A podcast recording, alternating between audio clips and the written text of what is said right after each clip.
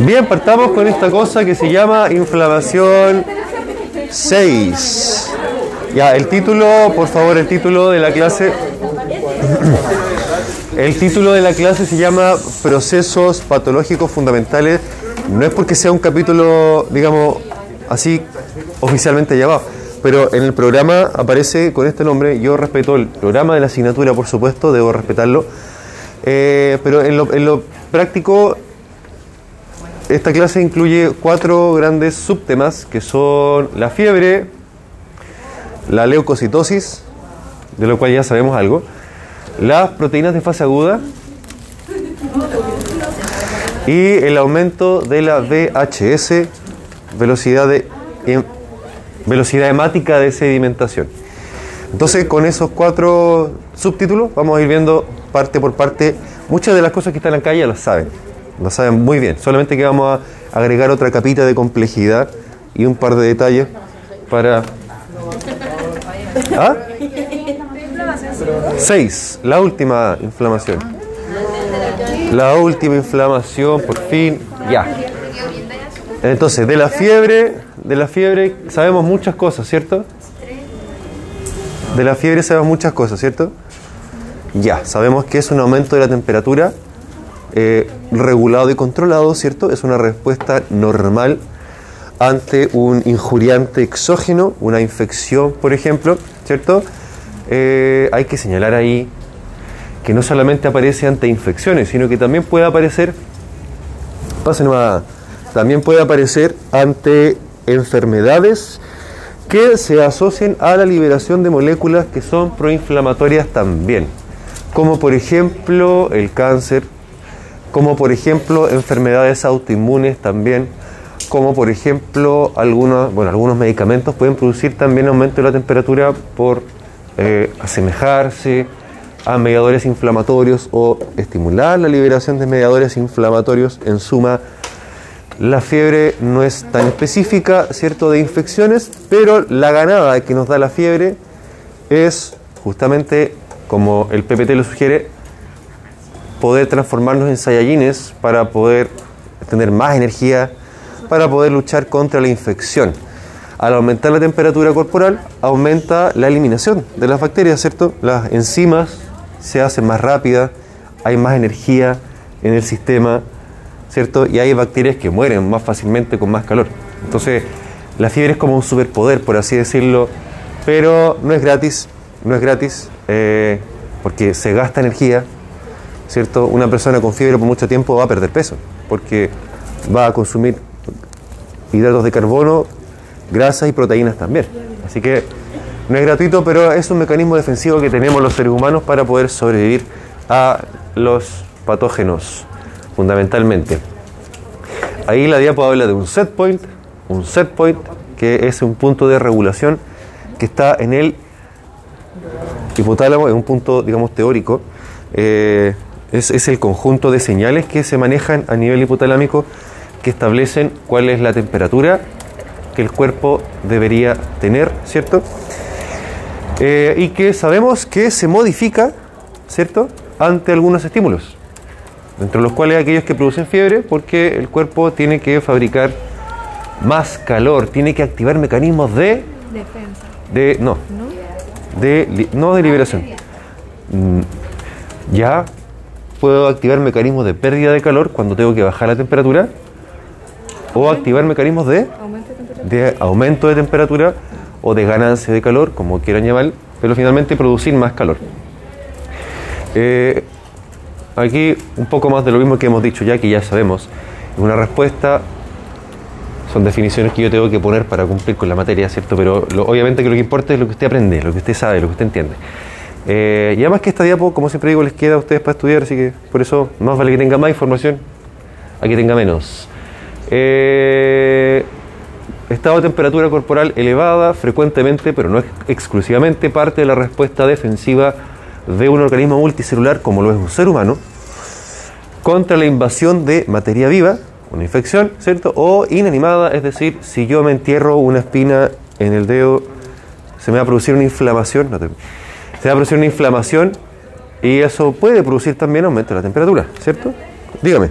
¿Cuál sería verdad. O sea que es frecuentemente, frecuentemente Sí. por respuesta de- defensiva, pero ¿cuál sería el no? No frecuentemente, como decía antes, el cáncer.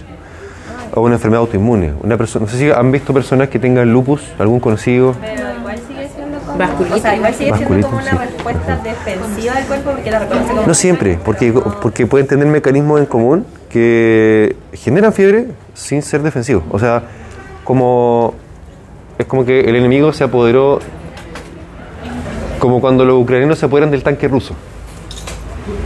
Se apoderan de los mecanismos defensivos y, y a- a- activan la respuesta igual. Digamos, hay que recordar que no, era- no es una respuesta específica. Hay varios mecanismos que pueden activar la fiebre. Todo esto lo. Bueno, ya, no, iba, iba a decir algo de la guerra, no importa. Se va a la casa, ¿no? Sí. Sí, ya. Ya, entonces, como dice la diapo, es una respuesta compleja, compleja, que tiene componentes endocrinos, neurológicos, inmunológicos y conductuales. ¿Por qué?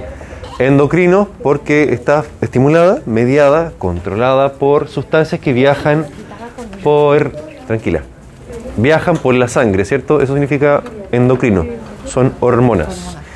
Neurológicos porque evidentemente el centro de control está en el hipotálamo, ¿cierto? Hay señales que se mandan por el sistema nervioso. Inmunológicos porque el sistema inmune participa, sí, participa. ¿Qué pasa? Participa, ¿cierto? Y se liberan citoquinas proinflamatorias, la interleuquina, lo que ya, ya conocen y que está detallado más adelante en la diapo. Y conductuales, porque cuando uno tiene fiebre, cuando uno se enferma, uno busca un rinconcito más cálido, uno se tapa, se abriga, uno se siente como pollo, duerme eh, o come algo más cálido, todo lo que sea conductualmente buscar mecanismos para aumentar el calor corporal. Entonces también hay, pues decimos que una respuesta compleja, no es un- una cosa aislada.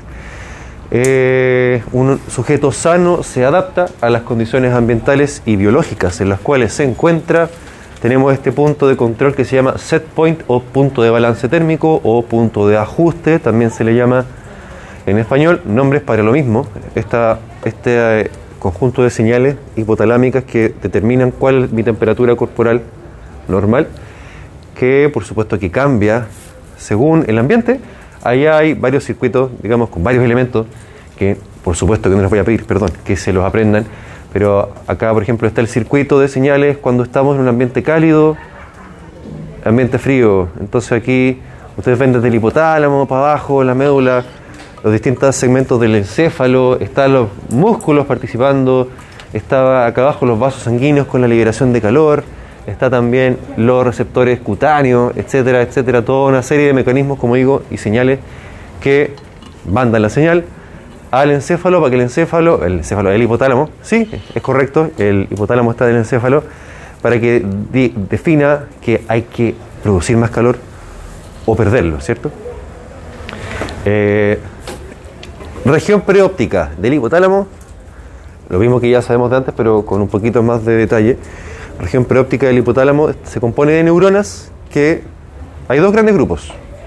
Aquellas que se activan con el calor y aquellas que se activan con el frío. Como sabemos que la temperatura se controla por, por mecanismos de homeostasis, de feedback negativo, ¿cierto?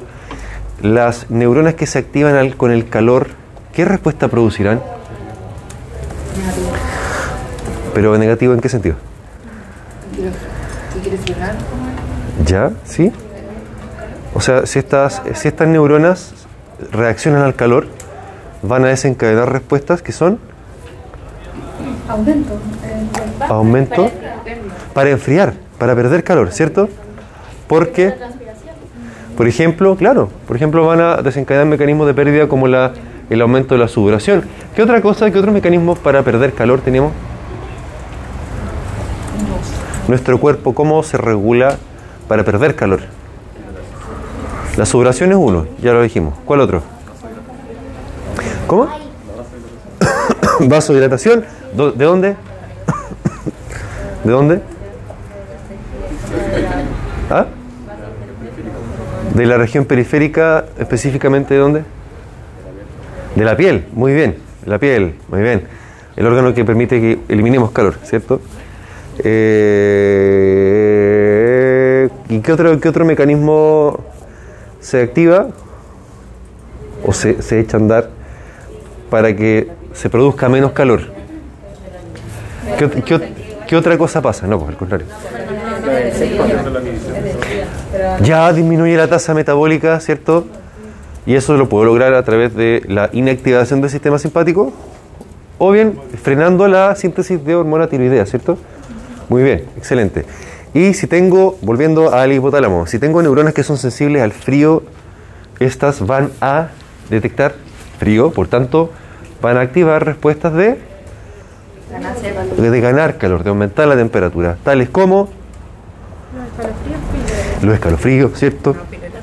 La pirorección, digamos, sí, sucede, pero es inútil. Vasoconstricción para evitar la pérdida de calor. Vasoconstricción cutánea, ¿cierto? Muy bien. Aumentar la tasa metabólica, tanto por aumento de la hormona tiroxina como por aumento de la actividad simpática. Muy bien. Muy bien, entonces si yo estoy en un ambiente cálido, más o menos cálido, mis neuronas sensibles al calor van a frenar la ganancia de calor o van a aumentar la pérdida, ¿cierto? Y si estoy en un ambiente que hace frío, van a frenarse las neuronas que se activan con el calor y se van a activar las neuronas que eh, eh, responden al frío, con lo cual se van a activar mecanismos de ganar calor y o, o bien, es más, no obstante, van a frenarse los mecanismos de pérdida de calor, ¿cierto? Simultáneamente las dos.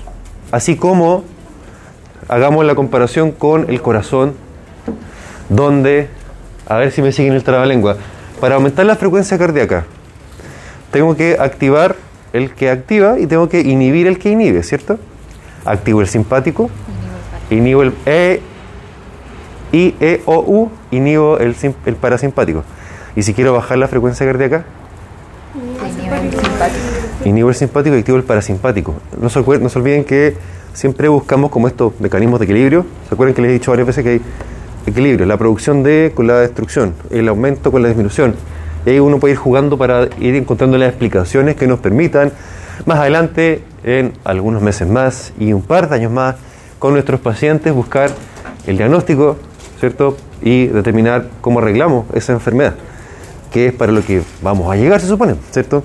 Con todo, esta, con todo este show que se llama fisio, pato y todo lo demás.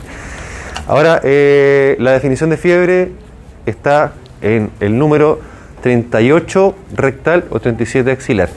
Cabe destacar, sí, que en la vida real eh, uno trabaja con pacientes, ¿cierto? Lo cual es un complejo de cosas. Por tanto, uno siempre mira mucho más allá del número. No solamente nos quedamos con el número, pero debo sembrar la noción en ustedes de que la fiebre se define con un número también, con un número de temperatura. Que es, por eso les decía que depende de cada persona, porque en realidad, si, se- si buscan en un libro, o ven otro libro, o googlean una cosa, les van a aparecer números distintos. Por ahora, para efectos del certamen, 38 rectal o 37,5 axilar. ¿ya? Como para armarse la primera idea, la primera noción de cuál es la temperatura de, fiebre. Sí, ténganlo presente porque, bueno, para el certamen, obviamente, pero eh, como dije antes, para, eh, para estar alerta, porque uno toma decisiones, como digo, no solamente con el número, sino con el paciente completo, con el bosque, no solamente con los árboles. Dígame, ¿qué ¿Dónde pasó? que había mayor precisión de temperatura? ¿Ah? ¿Dónde había mayor precisión de temperatura? Eh, es más, más cercana a la presión real en los tejidos centrales, tales como recto, esófago, etcétera. Pero, pero en este caso estamos definiendo cuándo va a haber fiebre según dónde tomemos la temperatura. Entonces ya no, no, es, la, no es la precisión, pero sí. Buena pregunta. Ahora, eh, similar a lo que ocurre cuando el organismo se expone a temperaturas frías, si yo estoy expuesto a... Eh, ¿Dónde dice ahí? No, no dice nada. Eh, pero, bueno, síganme. El desarrollo de la fiebre ocurre por mecanismos de ganancia de calor, ¿cierto? O sea, todos los que ya conocemos, los que ya sabemos, se van a activar. Y se van a inactivar los otros que ya conocemos, que son los que frenan. Ahora, a, a esta película, a esta serie, a este anime, tenemos que agregarle dos personajes nuevos, que son, o más bien dicho, son nombres nomás. Son pirógenos y criógenos, que como el nombre lo sugiere, las sustancias pirógenas son aquellas que... ¿Cómo? Que sí, eso, que aumenta la temperatura, porque piros en griego significaba fuego y críos en griego significa frío, frío. Por tanto, los pirógenos son moléculas, sustancias, hormonas, mediadores, como quiera llamarle, pero que aumentan los mecanismos de producción. Y los criógenos son aquellos que aquellos que que justamente activando mecanismos de pérdida o bien frenando los mecanismos de ganancia. ¿Cierto? Sí. Baja la temperatura corporal, ¿cierto? Y eso lo logra aumentando los mecanismos de pérdida o bien frenando los de ganancia, ¿cierto? Frenando la- las contracciones musculares, relajando para que se pierda más músculo, supongamos. Bien, muy bien. Eh, clasificábamos, según el origen, en endógenos y exógenos. Endógenos aquellos que están dentro de nuestro propio cuerpo, producidos por nosotros mismos, tales como... ¿Cuál? ¿Cuál era la típica, digamos, la prostaglandina? Prostaglandina E2, PGE2, está en las diapos anteriores. Y de los exógenos, el clásico que... Muy bien, ya, súper. Ya saben mucho, eso que está ahí, ¿cierto? El lipopolisacárido, eh, que es una molécula que se encuentra en la membrana de algunas bacterias, particularmente las gram negativas, siempre decimos eso. Ah, muy bien. Y eh, dentro de las sustancias pirogénicas endógenas estaban las citoquinas proinflamatorias, dentro de las cuales incluimos la interleuquina 6, que dicho sea de paso es una de las principales que se eleva cuando hacemos ejercicio. La interleuquina 6, interleuquina 1, interferón gamma, factor de necrosis tumoral alfa, puros nombres que ya conocemos, ¿cierto? Que se nos han venido repitiendo desde las primeras clases que hemos tenido hace dos meses ya. Dos meses ya, vamos en la mitad del semestre. ¿Puedes repetir el, el IFN? Se nunca lo Factor de necrosis tumoral. Factor de necrosis tumoral alfa. Interferón gamma. Interferón gamma.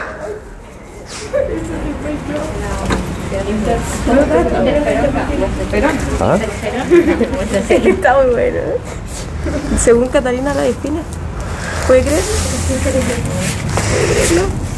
No, no, no, no, no, voy a emitir ningún comentario porque no, no, no la conozco en, en, lo- en profundidad y no estamos en contexto. eh, estamos- no, gracias, muchas gracias.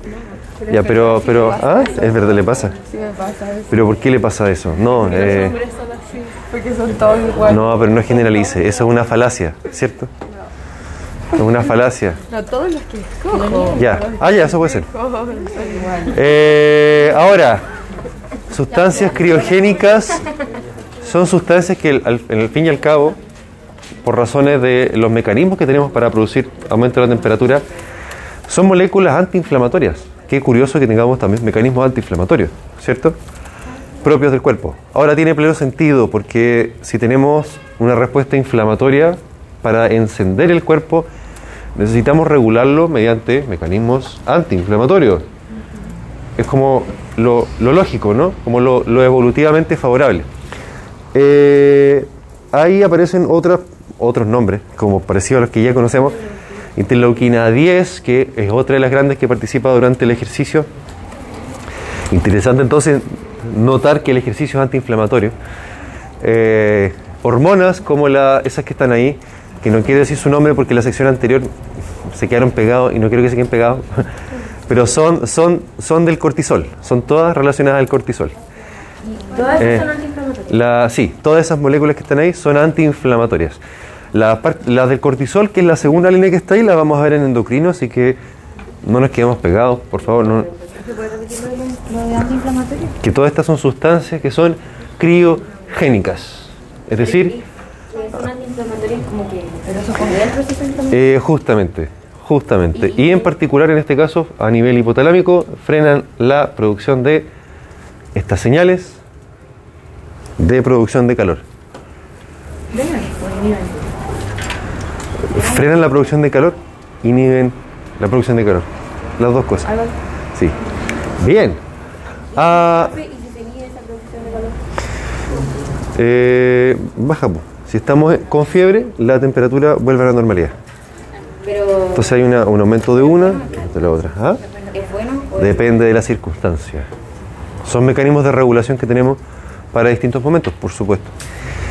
Si queremos volver a la temperatura normal, necesitamos mecanismos antiinflamatorios. Ahora, agregamos otra capa de complejidad a la idea que ya conocemos.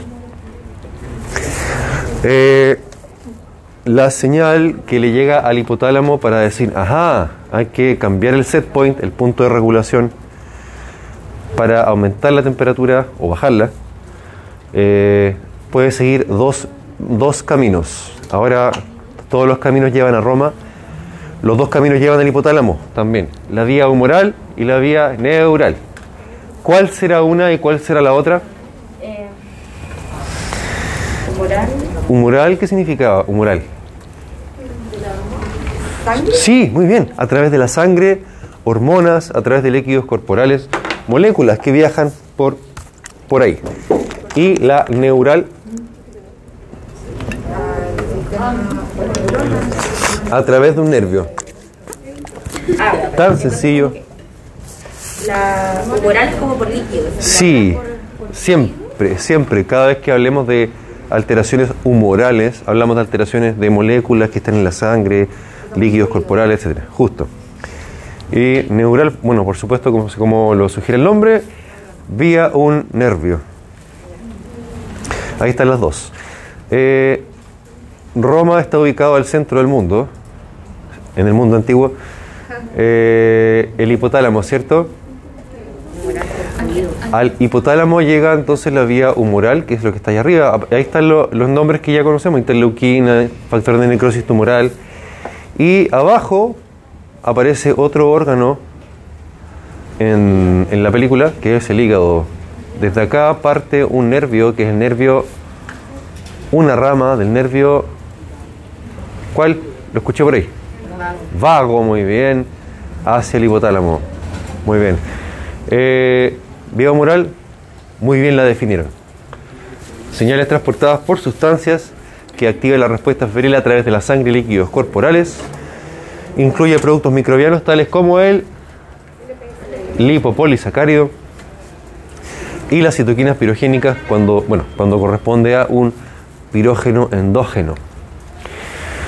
Eh, agregamos otro personaje eh, que es al sitio donde se une el lipopolisacárido tanto a nivel periférico como a nivel hipotalámico. Donde se une el lipopolisacárido a un receptor que se llama exactamente toll-like receptor. Toll significa gancho, gancho, porque los receptores, voy a adelantarme un poquito, eh, aguánteme ahí,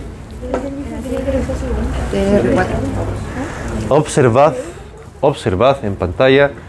Esos son los TLR4. Si se fijan, parecen un arpón. Son dos ganchitos, ¿cierto? Para un lado y para el otro. Entonces se llaman toll-like, nada más que por eso. Son ganchitos, ¿cierto? Como un, un arpón, dije, como un para un lado para el otro. Un ganchito para un lado, ganchito para el otro. Y esos son los TLRs, los Toll-like receptors, donde se une el lipopolisacárido a nivel acá arriba. Hipotalámico, están presentes en el endotelio del hipotálamo. eh, y al unirse a estos receptores, el lipopolisacárido activa una respuesta a nivel endotelial y neuronal también del hipotálamo que estimula la liberación de chan chan chan nuestra emperatriz, la ya que el hipotálamo era como Roma, eh, vamos a ponerle una emperatriz a Roma ¿eh? y se llama prostaglandina. La prostaglandina 2 es la que recibe, la que decide finalmente activar el hipotálamo, activa Roma, quema Roma como Nerón, no fue el único que quemó Roma, eh, y ahí es donde se activa ¿cierto? la respuesta febril, es decir, aumentar los mecanismos de fabricación de calor e inhibirlos de pérdidas. Diga. Ya, eso, los TLR son los receptores donde se une el lipopolisacárido. Eso era No era más complejo que eso. Lo que pasa es que me salté varias diapos para poder llegar al dibujo. Pero todas las otras diapos decían lo mismo. Solo para como material de estudio. Entonces ahí vemos que a nivel central, liberada ya la prostaglandina, esta se solo para agregarle más complejidad al asunto, actúa con su receptor que se llama EPR. E prostaglandina receptor. En inglés, E prostaglandin receptor, receptor de prostaglandina E. Es fácil de fácil, sí, po. Sí, la- la- a, a estas cosas le ponen nombres, digamos, fáciles de, de relacionar. O sea, cuando las descubren, primero les ponen series de letras y números que son incomprensibles. Pero después ya los, va- los van relacionando con otras cosas y ahí, ahí es cuando le ponen el nombre, el nombre útil. Es súper fácil. Mire, es como, ¿se han, fijado, ¿se han fijado que cuando descubren estrellas tienen un nombre así como XXNP00234, no sé cuánto y demás? Y después le van poniendo nombres que sean más fáciles de relacionar con otras cosas. Eh, Lo mismo pasa aquí con las moléculas. Van descubriendo como, como cosas así, ¿Como cuánto después le ponen el nombre? no sé cuánto depende, depende, pero tienen que ir viendo con qué se relaciona, qué respuesta genera. Y, o sea, siempre lo he dicho, el conocimiento que tenemos para, para el uso clínico está, digamos, como que nos lo dan en bandeja. Eh, el trabajo que hay para descubrir todo esto es de décadas y de muchas personas trabajando. En fin, eh, dígame, dígame. Entonces el lipopolisacárido se une al gancho. Que Sí, el justo. toll-like, Toll-like receptor. Y eso libera la prostaglandina. Exactamente, a nivel central. Ahora, independiente de eso, Cuando al... se une, ahí se libera. Sí. Independiente. ¿Ah? Prostaglandina de 2, que es la que ya, ya vimos. Ahora, independiente de eso, igual puede llegar prostaglandina. ¿Ah? ¿Qué pasa con el receptor de prostaglandina? No, no, ahí se une la prostaglandina y activa de ahí para adentro, hacia el, hipotálamo, la respuesta.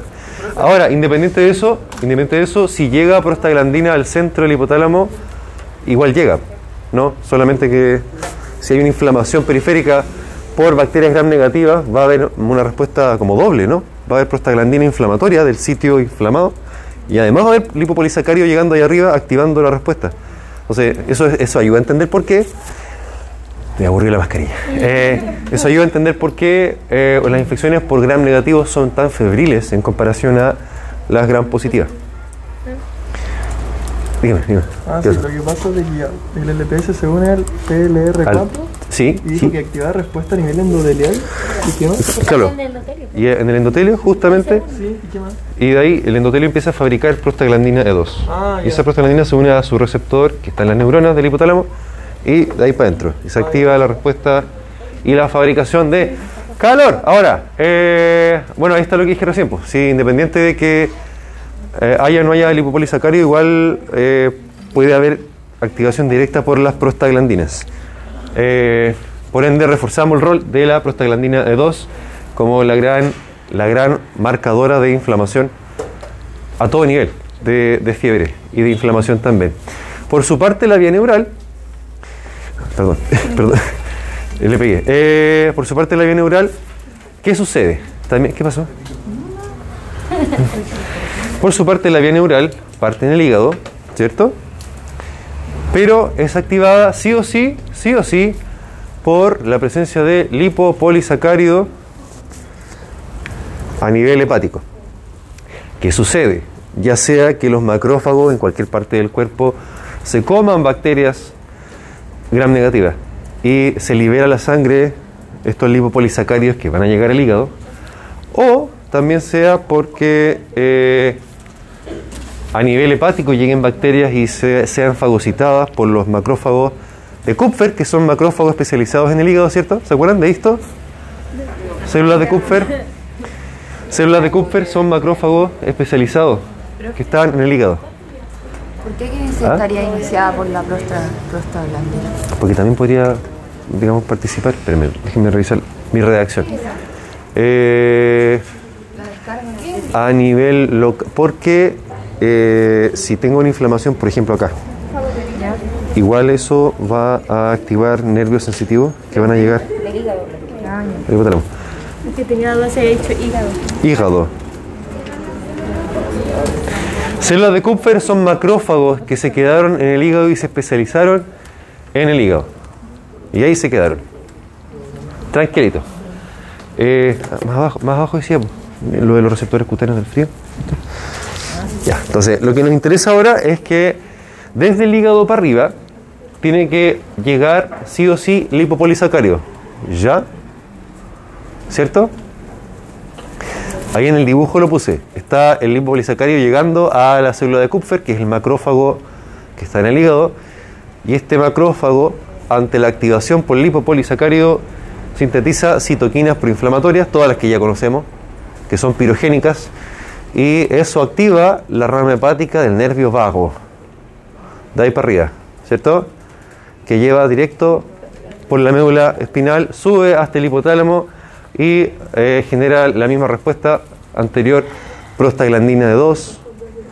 El LPS activa las células de Kaplan- de Kupfer para ¿Sí? eh, que a su vez irritan y activan el nervio vago. de- Y llega para arriba la señal al hipotálamo. O sea, si yo a usted le corto el nervio vago, va a hacer menos, va a hacer menos fiebre. Le voy a quitar un mecanismo de fiebre. Au. ¿Activa la señal? ¿Y, y transmite la prostaglandina? ¿Qué? ¿Cómo se activa todo el proceso, la vía neural? Miren el dibujo. Lipopolisacárido, ¿cierto? Detectado por los macrófagos. Macrófagos del hígado que se llaman células de Kupfer. Estos macrófagos de Kupfer sintetizan citoquinas pirogénicas, interleuquina 1, factor de necrosis tumoral alfa, etcétera, que activan a su vez a nivel hepático los nerviecitos que confluyen y forman el nervio vago que llega hacia el hipotálamo. Y eh, entre medio la prostaglandina de 2 también está participando. Acá arriba pasa lo mismo que pasaba desde la vía humoral. Eh, se libera más prostaglandina a nivel central y eso va activando ¿En qué momento entra la prostaglandina? Acá arriba, en el hipotálamo. ¿Ah? No, no, o sea, después de, como llega la señal desde el nervio vago hacia el hipotálamo, acá arriba pasa lo mismo que antes. Que las neuronas que llegan hasta acá arriba liberan prostaglandina E2 y activan las neuronas del hipotálamo, a su vez desencadenando toda la respuesta hacia adentro del encéfalo, la respuesta respiratoria. Bien. Bien. Eh, leucocitosis. Profe, Au. eh, pues, eh, ¿a dónde llega la señal después de activar el nervio? ¿A dónde llega? Al hipotálamo. Justo, bien. Muy bien. Ya, leucocitosis. Sabemos hartas cosas, ¿cierto? Mucho. Mucho, dijo. Muy bien. ¿Qué sabemos? que hay que ir a un profesional. No, no siempre. Mal que mal, usted, usted va a ser la profesional. Bueno, la leucocitos, ya. Nosotros tenemos una cantidad tal de leucocitos en la sangre, ¿cierto? Cuando está aumentado es porque hay algo. Algo que puede ser perfecta, ojo, algo que puede ser perfectamente normal. Si usted se va corriendo al laboratorio a hacerse exámenes, eh, va a tener leucocitosis, o sea, aumento de los leucocitos en sangre, por el puro estrés, por el puro estrés mecánico, digamos, del ejercicio. Eh, cuando usted esté embarazada, también va a tener leucocitosis. ¿Ah? Si usted se... Bueno, no sé, no sé dónde miro. Eh, cuando usted cuando usted toma corticoides, los corticoides también activan una respuesta de estrés fisiológico que hace que aumente la cantidad de, leucocitos circulando. ¿Por qué? Ya, esto es materia que ya, ya, ya, ya. Hay que fijarse aquí en cuánta, qué cantidad de leucocitos normalmente se encuentran en reserva en la médula ósea, más o menos 80-90%. Luego de eso hay un cierto porcentaje que, como dice el dibujito ahí, está adherido a las paredes de los vasos sanguíneos, siempre, más o menos 10%, y solo el 2 a 3% se encuentra constantemente circulando en el plasma, solo 2 a 3% del total de leucocitos circulantes. Esto claramente es una ventaja fisiológica para el organismo humano el poder funcionar normalmente con una cantidad ¿qué? con una cantidad mínima de leucocitos en sangre eh, pudiendo guardar el resto en reserva en caso de ser necesario. Esto es, por ejemplo, como cuando usted sale a carretear y como cuando usted sale a carretear y tiene, tiene las monedas en la mano, pero no tiene todas las monedas en la mano, ¿cierto? Solo tiene, no sé, las justas para comprarse la, no sé, el trago. Luego tiene en los bolsillos guardada una cantidad un poquito mayor de plata, ¿cierto? Que le tiene que durar toda la noche, ¿cierto? Para palúber, no sé, para lo que sea. O para... O para el bajón, o si encontró una niña o un niño que le gusta, ya se mete la mano al bolsillo y le invita a una piscola, ¿cierto? Puede hacer. Puede hacer. No sé, no sé, en las películas pasa eso. Pero, pero casi toda la plata usted no la anda trayendo, ¿cierto? La tiene guardada en el banco, en la médula ósea. Entonces ya ahí por último, si pasa algo y le gustaron demasiados niños, demasiados niños, ahí saca toda la plata del banco y ahí... Pero eso ya no es normal, pero eso ya no es normal, por lo tanto, la reacción leucemoide, digamos, puede no, puede no ser normal. La reacción leucemoide consiste en una elevación significativa de leucocitos en sangre, entre 50.000 y 100.000, pero que, como dije antes, puede no ser normal, pero también puede ser normal. Por tanto, como conducta, hay que, lo expliqué en clase, hay que observarla. Hay que observarla, no hay que mandarlo al hematólogo. Eh, ¿Ah? Sí, pues por eso. Por eso decía. Eh, ahora, Era, era la, leucemoide, sí. sí, era esa la pregunta. Sí, exactamente. Había que observarla, no mandarla al especialista. ¿No manda? No, no mandarla. No, porque la reacción leucemoide, eh, ¿dónde está? Por aquí lo puse. Me olvidó. Ah, pa.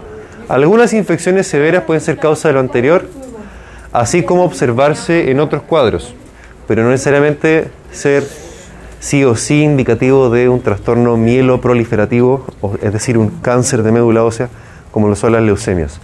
En las leucemias, eh, si esta es la sangre normal con una gran cantidad de rojos y poquitos blancos, en la leucemia hay una tremenda cantidad de blancos que ya realmente no es normal y bueno, puede en algunos casos llegar a la muerte, en otros, en otros casos no. Dígame. ¿Dónde? No, la leucemia es una, es, un, es una neoplasia, es un cáncer de las células de la médula ósea. Entonces los leucocitos fabrican, se multiplican como locos y aparecen en niveles disparados para allá arriba, eh, sobre 100.000 habitualmente. Es el rango que uno ocupa para la vida, digamos, para, para los pacientes.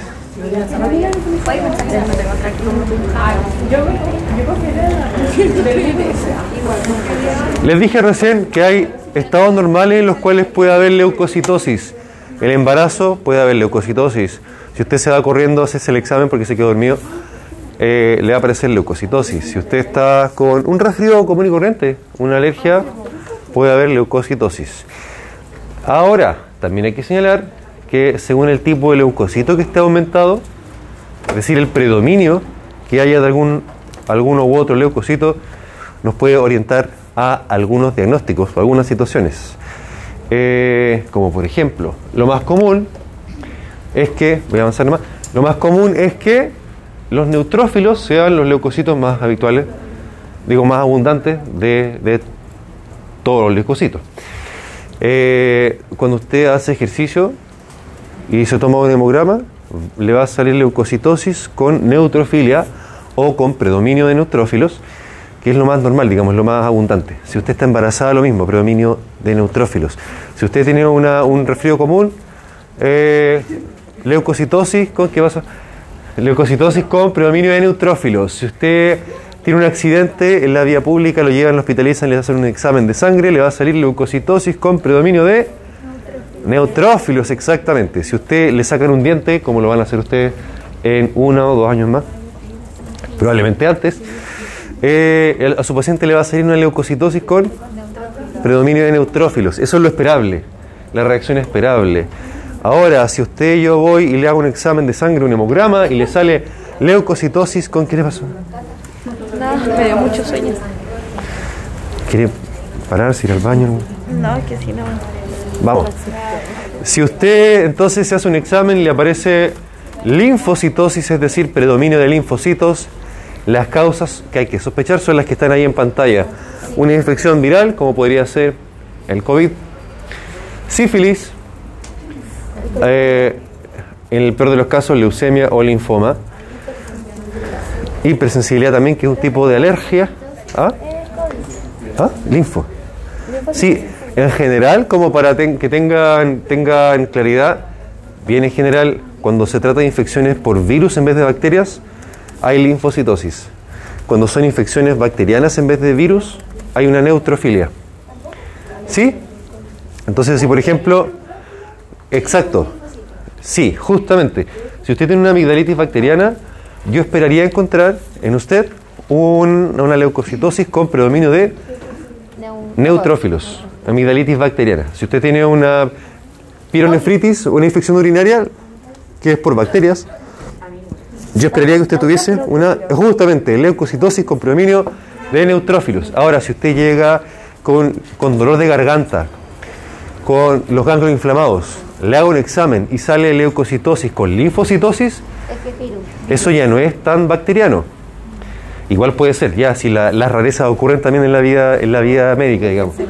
Pero exactamente, el ser humano eh, mm, eh, es especial, es especial.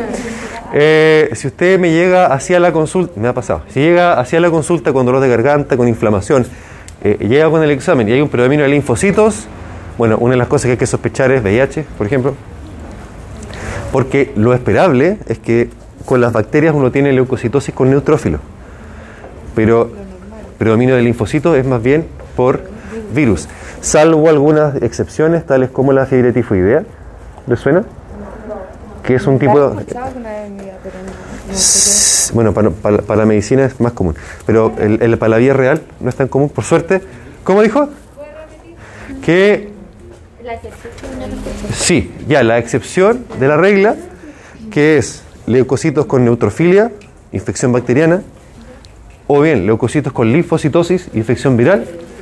Entre medio hay algunas, hay algunas excepciones, tales como la fiebre tifoidea, que no es lo mismo que el tifus, son cosas distintas, eh, que es una infección causada por la, por la salmonela. Bien, muy bien. Salmonella tifi, ¿les suena? Ya no, no tienen que, nunca tienen que comer mayonesa casera. Pero mi mamá. Fiebre tifoidea. Ahora, lo- los huevos que venden en el supermercado vienen pasteurizados, pero igual, eh, igual puede venir con salmonela. ¿Ah? Me gusta la mayonesa. A mí tampoco. La Ya. fiebre tifoidea. eh, La fiebre tifoidea. Bacterias peligrosas llamadas salmonella. Salmonella tifi o paratifi, también podría ser. Emparentada con las bacterias que causan salmonellosis. Bueno, y esa es una, una excepción a la regla. Puede haber leucocitosis con linfocito. CITS. Linfocitosis. Ya.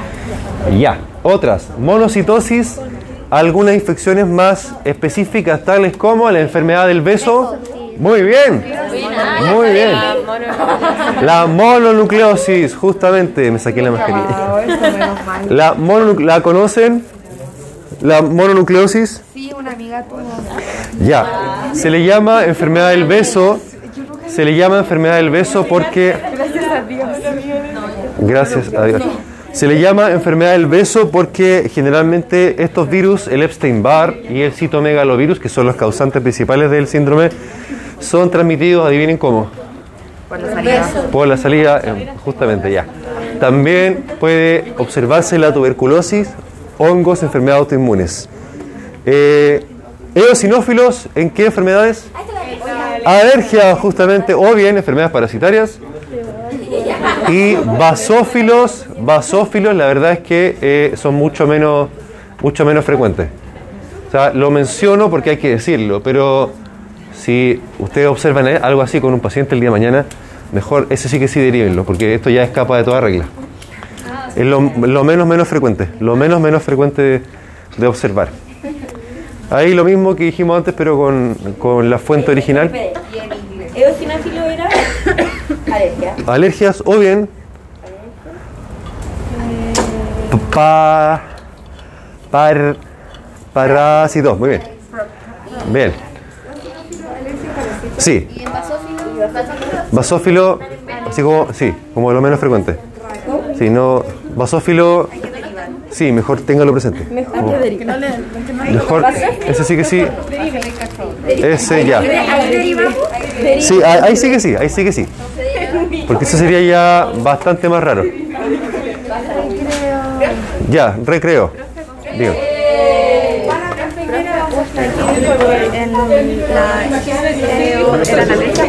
Sí, esas son las grandes.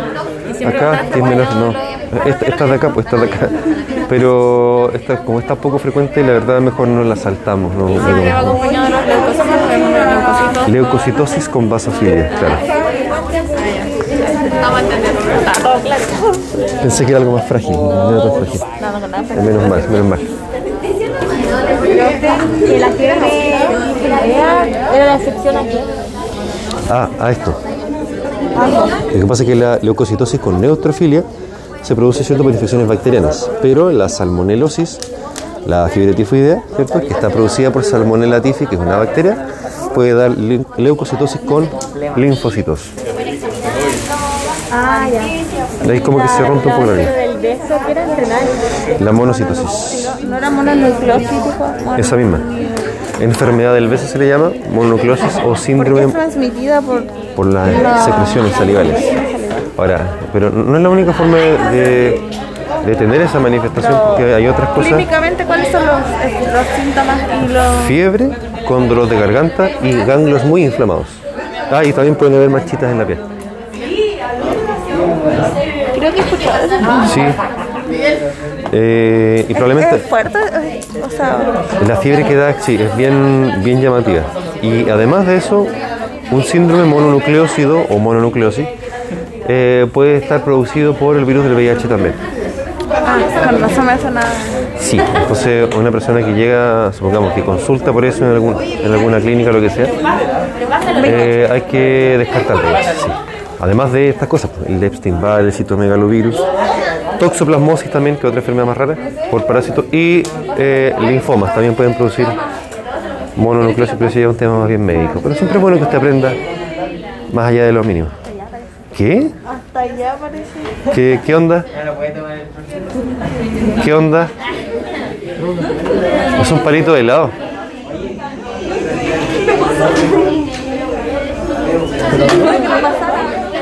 ¿Por qué anda circulando un palito de helado?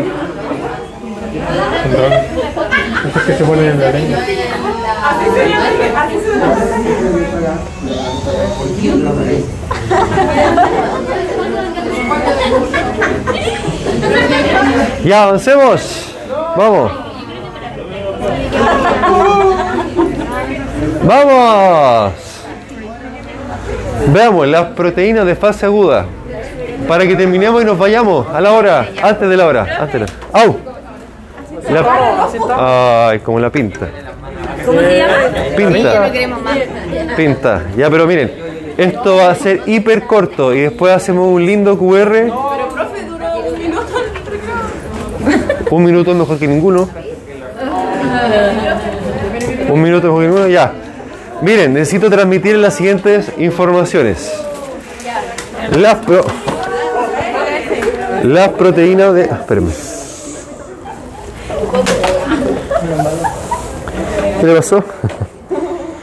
Las proteínas de fase aguda se le llama a unas proteínas que son sintetizadas en el hígado y que ¿qué y que se definen básicamente porque su concentración en plasma pum cambia habitualmente cambia mucho para arriba o aumentan mucho o bien en el hígado se sintetizan sí o bien disminuye mucho su fabricación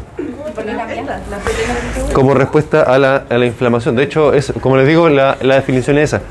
Eh, como respuesta a un proceso inflamatorio. ¿Están estos? Sí. Depende de la proteína. Porque de hecho, voy a adelantar. Cierren los ojos, cierren los ojos, cierren los ojos, cierren los ojos, cierren los ojos. Ya. Eh, todas esas son proteínas de fase aguda. Complemento C3, C4, C9, factor B, C1, antiprotea, enzima antiproteasa. Todas esas son preguntables, no. Todas esas son proteínas de fase aguda. Pero, pero, la que nos interesa es esta, la única que les voy a preguntar por lo menos. Por ahora. Por, lo que pasa es que, miren, se le llama reactante de fase aguda a cualquier sustancia, no solo proteínas, que cambian en el plasma por respuesta a una inflamación. Los leucocitos son reactantes de fase aguda. Las plaquetas también son reactantes de fase aguda. Si usted tiene una infección bacteriana, cualquiera que sea, le haga un examen, un hemograma, puede que las plaquetas estén aumentadas solamente como reacción al estrés. Pero no, digamos, no tiene más importancia que eso. Particularmente la proteína C reactiva, ¿por qué nos interesa? Porque, bueno, es esa proteína que está ahí, no tiene gran importancia la estructura, que fue descrita originalmente, en, ¿dónde lo puse? Más adelante. Fue descrita originalmente en, en las neumonías, que aparecían en personas que tenían neumonía, se descubrió que aumentaba la PCR. Ahora, ahora, ¿qué, qué anda haciendo? ¿Ah? PCR. No es lo mismo que la PCR. No. La PCR del COVID se llama reacción en cadena de polimerasa, que permite obtener muchas copias del ADN del virus, eh, del ARN, perdón, del virus en muy poquito tiempo. Reacción en cadena de polimerasa. Usa una enzima que se llama polimerasa. Esta se llama proteína C reactiva. Son dos PCRs distintas. Son proteínas C ¿Y qué hace la proteína C reactivada? Lo siguiente, ¿qué hace la proteína C reactiva? Lo que voy a mencionar inmediatamente. Esta nos ayuda también a hacernos más poderosos durante la infección, a activar los poderes de Super Saiyajin. Así como la fiebre, era uno se transformaba en Super Saiyajin, así. La proteína C reactiva también ayuda, anótalo por favor, anótelo. ¿Qué cosa? Anótela, el- lo, lo puso, ¿no? Push, pero le faltó el push. Ya. Eh, la PCR también ayuda porque ayuda a que se active más fácilmente el complemento. El complemento es, un- es una serie de proteínas que están en la sangre, que están dando vuelta en la sangre y que cuando se activan, así como, yo siempre me lo imagino así, así como, como que la armadura de Iron Man estuviese así como flotando y Iron Man dice, ¿cómo se llama? Tony Stark, activa la armadura, la armadura y se va ensamblando. Y se forma una mega arma, que lo vamos a ver en Inmuno, que es un, un- como un cañón, que abre un poro gigante en la célula que va a atacar para que se destruya. Eso hace el complemento. Y la proteína C reactiva estimula la, el complemento justamente para acelerar la respuesta defensiva. Y cuando se activa el complemento, marca los patrones. Claro, parte, como se ve ahí, ¿cierto? Parte con las opsoninas, opsoninas que eran moléculas que marcaban para poder después fagocitar. Y además la- las proteínas del complemento forman, bueno, no puse foto, pero forman un gran poro, como dije, abren, perforan la membrana de la célula que van a atacar para que se muera más fácilmente el sabandija que están atacando. Dígame, Alonso. La PCR, sí. Sí. El complemento es esta mega arma que tenemos dando vuelta para, para eliminar células neoplásicas, para eliminar bacterias, como parte de la respuesta defensiva a nivel molecular. Ahora, ahora, la otra importancia que tiene la PCR junto con otras proteínas de fase aguda, miren, ahí está. Ahí se ve que la proteína C reactiva es una de las que más cambia durante la respuesta inflamatoria. La que más cambia, ¿cierto? La proteína C reactiva. Y junto con ella hay otro que se llama, ¿qué dice ahí? ¿Cómo se llama? Amiloide. Sí. El amiloide que estaba presente en una enfermedad que vimos la semana pasada. En la amiloidosis. ¿Se acuerdan que les dije que con las inflamaciones crónicas podían fabricarse proteínas? Muy bien. Juan Méndez. Eh, se fabricaban proteínas que se podían depositar en los tejidos y producir amiloidosis. Bueno, aquí, bueno, cerramos el círculo. Cerramos el círculo. Ahora, si la PCR, junto con otro de sus grandes amigos, también un proteíno de fase agudo, que es el fibrinógeno, uy, pronuncié muy mal, Eh, un proteíno, que es el fibrinógeno, Pero eso es no, la velocidad hemática de sedimentación, o VHS, era la velocidad con la cual caía una gotita de sangre a través de un capilar. Esto se puede medir. Porque, ¿De qué sirve? Cuando esta gotita de sangre cae más rápido, es porque está más viscosa la sangre, más concentrada con proteínas. Por gravedad, justamente. Cuando está... ¿Ah? ¿Qué es la velocidad? La velocidad, hemática de sedimentación, pongo una gotita de sangre en un capilar y mido qué tan rápido cae, cuántos milímetros cae. Si cae a una velocidad de más o menos 10 milímetros por hora, más o menos, es normal. Pero si por ejemplo cae a 40 milímetros por hora, muy rápido, es porque la sangre tiene mayor contenido de, de algo que vamos a mencionar inmediatamente. Algo sucede, algo sucede. ¿ah? No, no hay que Sí, justamente. No, eso era otra cosa. Plaquetas, plaquetas. Acuérdense de las plaquetas. Medicamento. No, pero por eso, piensa en las plaquetas, piensa en las plaquetas, revíselo porque entra en el test de esta semana, en la hemostasia. Ya, bien, eh, bueno, me, dije- de- me dijeron que este mono era, era medio ordinario, ¿o no? Parece, no sé, yo cuando lo hice la diapo lo encontré choro, pero después me dijeron que era Ítalo se está riendo. Voy a hacer uno de Barbie. Tengo que hacer uno de Barbie y del año pasado que tengo, tengo uno de las princesas Disney también. Eh, ya, la cosa es que la presencia de proteínas de fase aguda tales como la PCR, pero también el fibrinógeno hacen que la repulsión, digamos, la carga electrostática que aleja un eritrocito del otro, ya pues después me van a andar preguntando, no les voy a responder nada. Ya, las proteínas de fase aguda como la PCR o también el fibrinógeno que aumenta con la inflamación, hacen que las cargas que repelen los eritrocitos normalmente disminuyan, o sea, se atraen más fácilmente. Por tanto, no solamente por el estasis sanguíneo, no solamente por el estasis sanguíneo de la inflamación ocurre el huló, sino que se atraen más los eritrocitos porque estas proteínas que aparecen cambian las interacciones y hacen que se formen más fácilmente las pilas de moneda. Y eso es lo que se puede medir con la caída de la sangre. Digamos, disminuyen las cargas que repelen. Como, como dos imanes, digamos que son muy negativos y de repente se pusieron menos negativos. Y- ¿Ah? Ya, el ya vamos al cuero rápido. Ya, entonces la cosa es que es fibrinógeno y el aumento de la VHS y, y eso, ya, eso. Ya. Disminuye la carga que repelen que. los eritrocitos. Y eso facilita.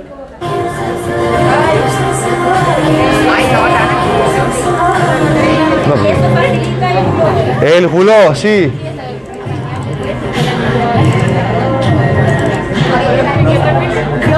Entonces, Los eritrocitos se juntan.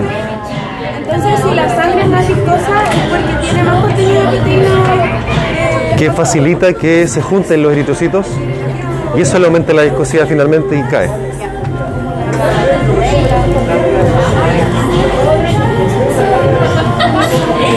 No,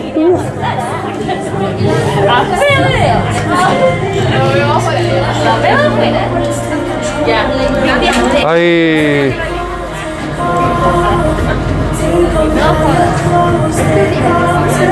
No, todavía no. Todavía no es con décimas, pronto lo será. Porque el certamen se viene luego. Se viene luego.